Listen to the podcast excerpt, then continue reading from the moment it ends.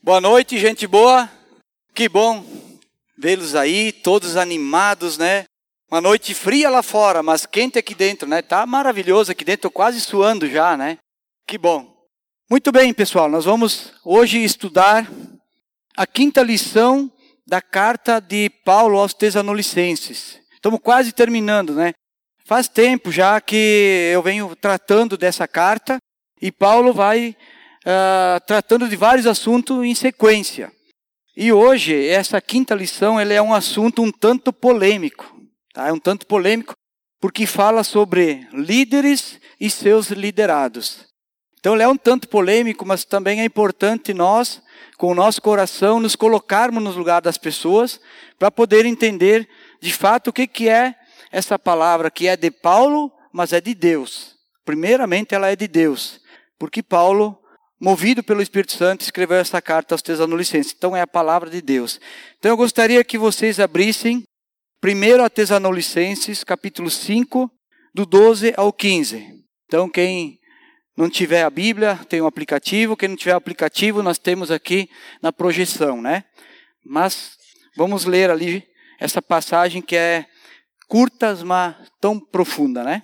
Então Paulo diz assim, versículo 12: Agora lhes pedimos, irmãos, que tenham consideração para com os que se esforçam no trabalho entre vocês, que os lideram no Senhor e os aconselham.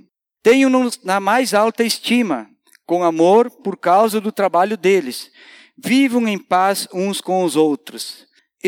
Exortamos vocês, irmãos, a que advirtam os ociosos, confortem os desanimados, auxiliem os fracos, sejam pacientes para com todos.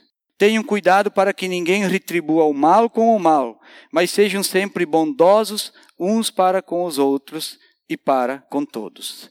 Senhor Jesus, queremos te louvar, o Pai, e agradecer, porque a tua palavra está sempre à nossa disposição. Como vemos hoje, Senhor, de tantas formas podemos estudar a palavra, ah, no papel, online, uh, ouvindo, lendo, Senhor, e até às vezes olhando, Deus, uh, a tua presença, Senhor, os teus milagres, Senhor, a natureza, tantas formas, ó Deus, que podemos reconhecer a tua palavra, Senhor, e a tua grandeza. Eu te louvo por isso, Pai. E peço a Ti, Senhor, que esse momento o Teu Espírito Santo encha o nosso coração, abra a nossa mente para que a gente possa entender qual é o significado, qual é a profundidade desse texto que Paulo escreveu para nós hoje. Não é só para os tesanolicenses, mas para nós hoje. Eu te peço por isso, Pai, usa mim como um instrumento em tuas mãos para a honra e glória do teu filho amado Jesus. Amém. Então eu gostaria de fazer uma pergunta para você ficar aí meditando, né? Durante essa mensagem aqui. Você sabe como motivar uma pessoa? Como é que nós podemos motivar uma pessoa? Paulo começa ali no versículo 12 dizendo assim: Agora lhes pedimos, irmãos, que tenham consideração. Essa palavra, consideração. Como considerar alguém? Para mim, considerar uma pessoa, tem que fazer uma avaliação mais profunda. Eu não posso considerar uma pessoa simplesmente por uma atitude, por um ato dela. Eu tenho que avaliar ela mais profundamente. Então, o que é considerar? É uma afeição, um respeito, um apreço, uma confiança por, por essa pessoa. Essa pessoa que você tem, de repente, no topo da sua lista. Então, é uma pessoa que você tem uma consideração. Você considera essa pessoa, né?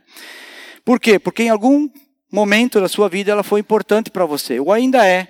Exemplo, quando alguém ajudou você, aquela pessoa que numa hora que você mais precisava te emprestou um dinheiro, aquela pessoa que te arrumou um emprego, aquela pessoa que te deu até uma pensão, uma moradia para você numa hora difícil da sua vida. Então você tem uma consideração com essa pessoa. Eu quero só dar um exemplo, um testemunho da minha vida pessoal. Eu com 16 anos de, eu saí de casa e eu saí com uma sacolinha na mão, uma sacolinha de matéria plástica, né? De chinelo de dedo e de bermuda, junto com o meu irmão e sem dinheiro e sem na verdade, sem nenhuma segurança. Então eu fui para casa de um tio meu no interior, fiquei um fim de semana lá, eu e esse meu irmão, e depois a gente conseguiu dinheiro emprestado com esse tio para vir para Bento. naquela época. E aí, quando eu, eu, eu bolei um plano na minha cabeça e pensei, eu vou ir na casa de fulano de tal. Quando eu cheguei na casa dessa pessoa, uh, no qual ele estava trabalhando e só a esposa dele, que é a minha tia, estava em casa, eu precisava que alguém me motivasse, que alguém me desse uma motivação de, nossa, eu vou te motivar, como é que você é uma pessoa legal, como é que você... Não, a motivação que eu precisava era de segurança. Era alguém que me acolhesse, alguém que me desse atenção naquele momento, porque eu estava com medo, inseguro, cheio de incertezas. Então, graças a Deus que Deus cuidou de tudo isso e eu fui muito bem acolhido na casa da minha tia Fátima e do meu tio Andrés. Obrigado por aquele momento que eu chego a me emocionar, porque eu não sabia o que fazer.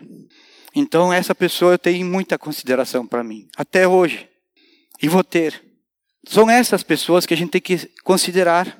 As pessoas que tiram a gente lá do fundo do poço, às vezes. Então, esses momentos são importantes na nossa vida. E Paulo continua ali dizendo: tenham em consideração aqueles que se esforçam com o trabalho entre vocês. Qual é esse trabalho?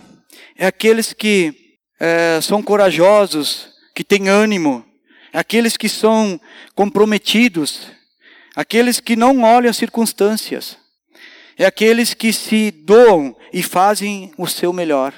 Por essas pessoas tem que ter consideração. Então Paulo diz: tenham uma grande consideração para com os que se esforçam no trabalho entre vocês, os que os lideram no Senhor e os aconselham. Então aqui Paulo está falando dos líderes, daqueles que lideram, aqueles que fazem a obra.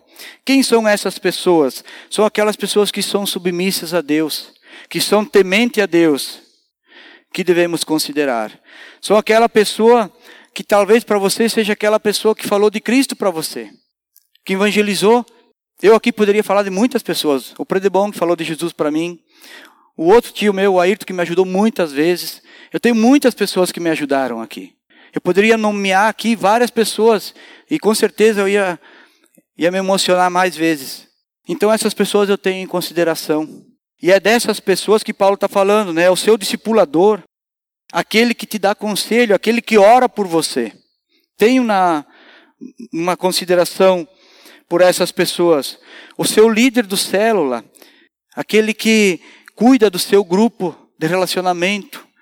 Essas pessoas, elas se doam, elas fazem o melhor. Eles são o seu pastor. É, hoje nós temos uma ideia errada sobre o que é o pastor. O pastor pensa que é aquela pessoa que vem aqui na frente, é aquela pessoa que tem, que é o que manda numa igreja. Não é nada disso, gente. O pastor é aquela pessoa que anda do seu lado, é aquela pessoa que te ensina, que anda contigo, que te carrega muitas vezes. Esse é o verdadeiro pastor. Então, o seu líder do seu grupo, ele é o seu pastor. Os líderes de ministério, então nós temos muitos líderes de ministério aqui, eles também devemos ter consideração por essas pessoas. Os que ensinam a palavra, aqueles que ministram a mensagem, os presbíteros e diáconos, aqueles que dão direção para a igreja, todos esses tenham em consideração. E é Paulo falando, não sou eu, é Paulo falando.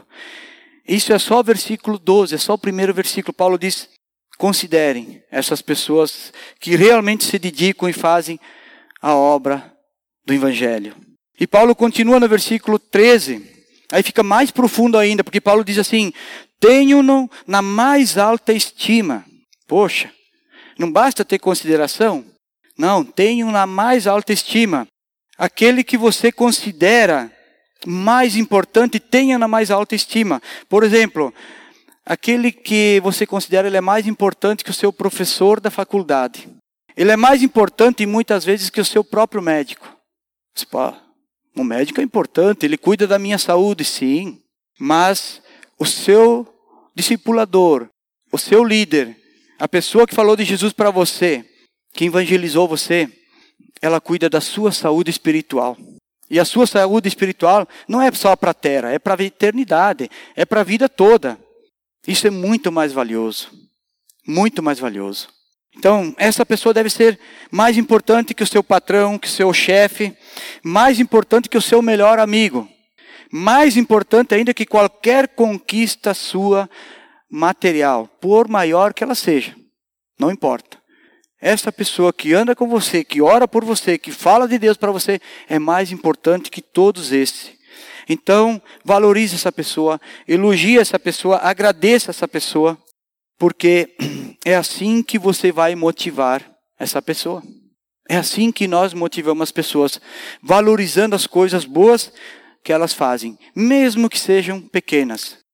E Paulo continua aí no versículo 13: Tenham na mais alta estima com amor os que trabalham para o evangelho, principalmente aqueles que são voluntários, aqueles que fazem por Deus e por amor.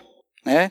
Às vezes, ah, o seu líder se engana, às vezes o seu líder não é perfeito, às vezes ele peca, às vezes ele tem desequilíbrio, mas por isso mesmo é que ele precisa da oração. Por isso mesmo que ele precisa ser valorizado, porque qualquer líder, qualquer pessoa, mesmo trabalhando para a obra do evangelho, é só um homem ou uma mulher. É só um ser humano, não é nada mais do que isso. E somos passivos de erros, todos nós. Podemos errar. Então, mesmo assim, Paulo diz: tenham na mais alta estima com amor aqueles que trabalham para o evangelho, trabalham para a obra. Orem por eles. Abram Hebreus, capítulo 13, versículo 17. Hebreus 13, 17. Diz: obedeçam aos seus líderes e submetam-se à autoridade deles. Eles cuidam de vocês como quem deve prestar contas. Obedeçam-lhes, para que o trabalho deles seja uma alegria e não um peso, pois isso não seria proveitoso para vocês. Então, essa é a parte de vocês, como a Bíblia diz. E quando eu estou aí sentado, é a minha parte também. Mas é, obedeçam a seus líderes. E qual é a parte dos líderes? Eles cuidam de vocês como quem vai prestar contas. E também Tiago 3:1 não precisa abrir lá. Diz assim: "Pois vocês sabem que nós, os que ensinamos, seremos julgados com maior rigor." Então aqueles que ensinam, aqueles que falam da palavra de Deus serão cobrados com maior rigor. Essa é a parte do líder. É claro que os líderes, eles têm suas dificuldades. Mas Paulo continua aí, dizendo no versículo 3: Vivam em paz uns com os outros. Primeiro ele diz: Os tenham na mais alta estima, com amor. Depois ele diz: Vivam em paz uns com os outros. Tudo isso no versículo 13. Por que viver em paz? Porque o líder precisa estar em paz para trabalhar. E o seu liderado, da mesma forma, senão há uma cobrança, há um julgamento. Então, cuidado com o julgamento. O líder ele precisa ser três coisas, né? Ele precisa ser disponível. O que é disponível? Ter tempo. Se o líder não tem tempo para as pessoas, ele não vai conseguir liderar. Segundo, ele precisa ser fiel. Fiel a Deus e fiel aos seus liderados. E terceiro, ele precisa ser ensinável. O líder precisa ser ensinável. Ele tem que aceitar conselhos e reparar quando está errado, reconhecer quando está errado. Então, muitas vezes, quando nós estamos aí sentados, às vezes, nós avaliamos as pessoas que ministram louvor, quem ministra mensagem, cuidamos da maneira que fala, o tempo que leva, os exemplos que usa, e resumindo, nós temos as nossas preferências. Né? Concordam? Mas devemos avaliar sim. Devemos. Mas como é que nós podemos avaliar? Nós devemos avaliar mais profundamente. Tá? Essas coisas que eu falei são características visuais, né, que a gente vê. Mas vamos avaliar mais profundamente. Primeiramente, o que essa pessoa está falando? É de Deus ou é uma heresia? Primeiramente, que, que nós estamos ensinando? Os líderes estão ensinando o que? É de Deus ou é heresia? é para minha própria glória ou é para a glória de Deus? Segundo ponto. Então nós temos que avaliar profundamente. Primeiramente, essa pessoa que está ensinando, ela é uma pessoa fiel, uma pessoa temente a Deus, submissa ao Senhor, é ensinável. Então tá bom. Se ela tem essas qualidades, está dentro do padrão. Mas tem uma outra avaliação mais profunda ainda que eu tenho que avaliar a mim mesmo. Avalia você mesmo o teu coração, se veio ou foi para aquele encontro, seja no célula, seja numa reunião de ministério, um treinamento, um curso, ou aqui na celebração. Foi com o coração quebrantado para aprender, para ouvir, ou foi com uma expectativa muito alta e aí frustrou as suas expectativas? Como é que está o meu coração? Eu vim no Espírito Santo, ou eu vim com o coração duro e aquebrantado, somente para avaliar e fazer um julgamento ver se estava tudo dentro dos padrões. Então isso é muito importante, além de eu avaliar o outro, avaliar a mim mesmo. É muito importante. E no versículo 14, Paulo continua dizendo assim: Exortamos vocês, irmãos, a que advirtam os ociosos, confortem os desanimados, auxiliem os fracos, sejam pacientes para com todos. Isso Paulo está falando para os líderes. Primeiramente, ele diz exortamos. O que, que é exortação? Exortar é estimular, animar, encorajar, advertir, aconselhar, ensinar, desafiar as pessoas, impulsionar, incentivar e corrigir. É tudo isso. Isso é exortação. Muitas vezes soa como xingamento, não é xingamento. Exortem para que a pessoa faça o seu melhor, para que ela siga naquele caminho. Provérbios 15, 31 ao 33. Abram lá em Provérbios 15, do 31 ao 33. A parte dos líderes é exortar. A parte do liderado é aceitar a exortação. Olha o que, que diz em Provérbios. Quem ouve a repreensão construtiva terá lugar permanente entre os sábios. Quem recusa a disciplina faz pouco caso de si mesmo, mas quem ouve a repreensão obtém entendimento. O temor do Senhor ensina a sabedoria e a humildade antecede a honra. Então nós devemos aceitar a exortação, porque é para o nosso próprio bem. Aqui fica bem claro que quem ouve, quem aceita a repreensão, é uma pessoa sábia. É uma pessoa que tem sabedoria. Quem aceita a disciplina, ela considera-se a si mesmo, porque se ela não aceita, ela faz pouco caso de si mesmo. E o temor ao Senhor ensina a sabedoria e a humildade antecede a honra, né? Você pode ver que uma pessoa que é humilde, geralmente ela é honrada, né? Uma pessoa que não é humilde, ela é desonrada. Então nós precisamos entender que a exortação é necessário. Mas exortamos vocês líderes, por quê? Por que, que Paulo manda exortar? Aqui ele fala primeiramente, ele fala várias coisas. Advirtam os ociosos. O que, que é a ociosidade? Lá no capítulo 4 aqui de Tessalonicenses, Paulo fala da ociosidade do trabalho. Tinha pessoas que não estavam Estavam se jogando nas cordas, como se diz, né? Daí Paulo diz: trabalhem com as próprias mãos. Né? Usem as próprias mãos para trabalhar. Mas agora aqui ele está falando mais no sentido espiritual. Ele diz: advirtam os ociosos, confortem o desanimado, auxiliem os fracos e sejam pacientes para com todos. Mas o que é a ociosidade? Ociosidade é eu saber, é nós sabermos da palavra de Deus, conhecer muito essa palavra, mas eu não falo para ninguém. Eu não ensino ninguém.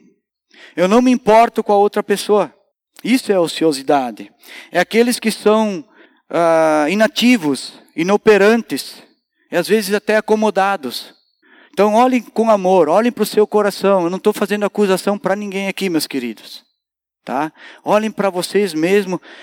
Se você não poderia fazer algo melhor para as outras pessoas que ainda não conhecem a Deus, e aqui Paulo fala no sentido de servir, de ser servo. Não é no sentido de que eu tenho que cantar no louvor, eu tenho que dar um estudo. Não, é no sentido de servir, de fazer qualquer coisa que possa ser para a honra e glória de Deus. 2 Pedro, capítulo 1, do 5 ao 8. Abre ali, 2 Pedro, capítulo 1, 5 ao 8. Pedro diz assim: Por isso mesmo, empenhem-se para acrescentar à sua fé a virtude, a virtude o conhecimento, ao conhecimento o domínio próprio, ao domínio próprio a perseverança e à perseverança a piedade. No 7, a piedade a fraternidade e a fraternidade o amor. E aí vem o versículo 8 que é a conclusão disso. Porque se essas qualidades existirem e estiverem crescendo em suas vidas, elas impedirão que vocês, no pleno conhecimento do nosso Senhor Jesus Cristo, sejam inoperantes e improdutivos. Então, aqui, todas essas características acrescentadas, todos esses, esses ensinamentos de Paulo acrescentados à nossa fé, de Pedro, melhor dizendo aqui, eles vão nos tornar plenos do conhecimento. Ali no 8 diz: impedirão que vocês, no pleno conhecimento do nosso Senhor Jesus Cristo, se tornem o quê? Inoperantes, improdutivos. Então, às vezes, eu estou cheio de conhecimento, cheio de entendimento, mas eu não estou produzindo. Eu sou inoperante. Então, é disso que Paulo está falando. Quantos de nós que deixamos passar a oportunidade, que perdemos a chance de falar alguma coisa de Jesus quando uma pessoa está necessitada. Por medo, às vezes por não abrir mão do nosso conforto, do nosso tempo e outras coisas mais.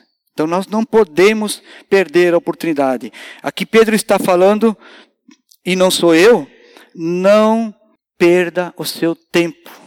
Não desperdice o seu tempo. Aproveite o tempo. Pode ser coisas pequenas, como eu falei antes, né? Às vezes assim, ó, chegar antes aqui na celebração, Sabe, é tão gostoso, né? Quando a gente chega antes, pode cumprimentar todas as pessoas, conversar com elas. É tão gostoso quando a gente fica depois, um tempinho depois, conversa com as pessoas, toma um cafezinho, senta ali num canto, ora com a pessoa se ela está passando uma dificuldade. Às vezes a pessoa só precisa ser ouvida. Então, seria maravilhoso que a gente pudesse fazer isso, todos nós. Vocês acham que lá na eternidade, lá no céu, vai ser diferente? Nós vamos estar todos juntos lá em comunhão, conversando, né? É um burburinho aqui, outro burburinho lá. Deus no centro de tudo. Podemos fazer isso aqui na terra. Já vamos chegar lá treinados, né? Vamos chegar lá muito melhores, né? Menos trabalho para aprender lá em cima. Então é muito importante, gente. Outra coisa que é importante, que fala sobre a ociosidade, às vezes o líder se prepara, prepara material, arruma local, decora, faz tudo que pode e os participantes não aparecem. Alguns nem sequer aparecem. Outros nem sequer olharam o material. Isso desmotiva o líder. Né? Quantas vezes já foi marcado reuniões de ministério que as pessoas não aparecem, não participam de uma reunião. Então, isso é desmotivar o líder. E o líder ele é muito perseguido. Tá? Ele tem mais provações porque Ele está na frente. E sempre que a gente está mais próximo de Deus e fazendo mais, e fazendo mais, é, um exemplo que eu quero dar para vocês bem simples: o atacante do clube de futebol, que é rápido, que é habilidoso, quando ele chega perto da área, o que, que a defesa faz? Passa a perna, derruba, não deixa ele fazer o gol. Ele é perseguido. Então, quanto mais próximo, quanto mais você faz para a obra de Deus, mais, mais provações você vai ter. E nós temos que ter esse cuidado de motivar e orar por esses líderes que fazem. Ajudar eles na carreira. Né? Estar presente. Porque senão eles vão desmotivando, desmotivando, desanimando, desanimando. E quando tu vê, vai esmorecendo. Então considere muito, que o Paulo diz, tenha autoestima, considere muito o seu líder, aquela pessoa que te ensina, aquela pessoa que te dá o estudo, aquela pessoa que é o líder do seu célula ou do seu grupo de relacionamento ou do seu ministério. Tudo isso faz muita diferença. Aí Paulo continua ali e diz: conforte os desanimados.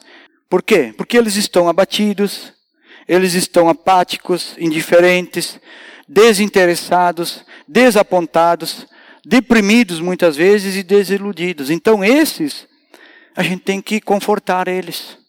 É, às vezes tem pessoa que demora um tempo, não aparece aqui numa celebração e a gente percebe, porque a gente não percebe. É, por mais que a gente conheça a maioria, mas a gente não fica cuidando quem veio e quem não veio.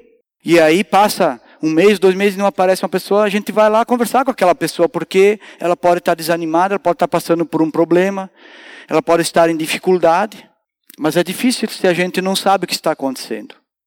Então, esse tipo de pessoa a gente tem que cuidar, ir lá e confortar as pessoas desanimadas. E ainda Paulo fala no 14: auxiliem os fracos aqueles que são debilitados, né? Os doentes, uh, aqueles que são inconstantes e frágeis.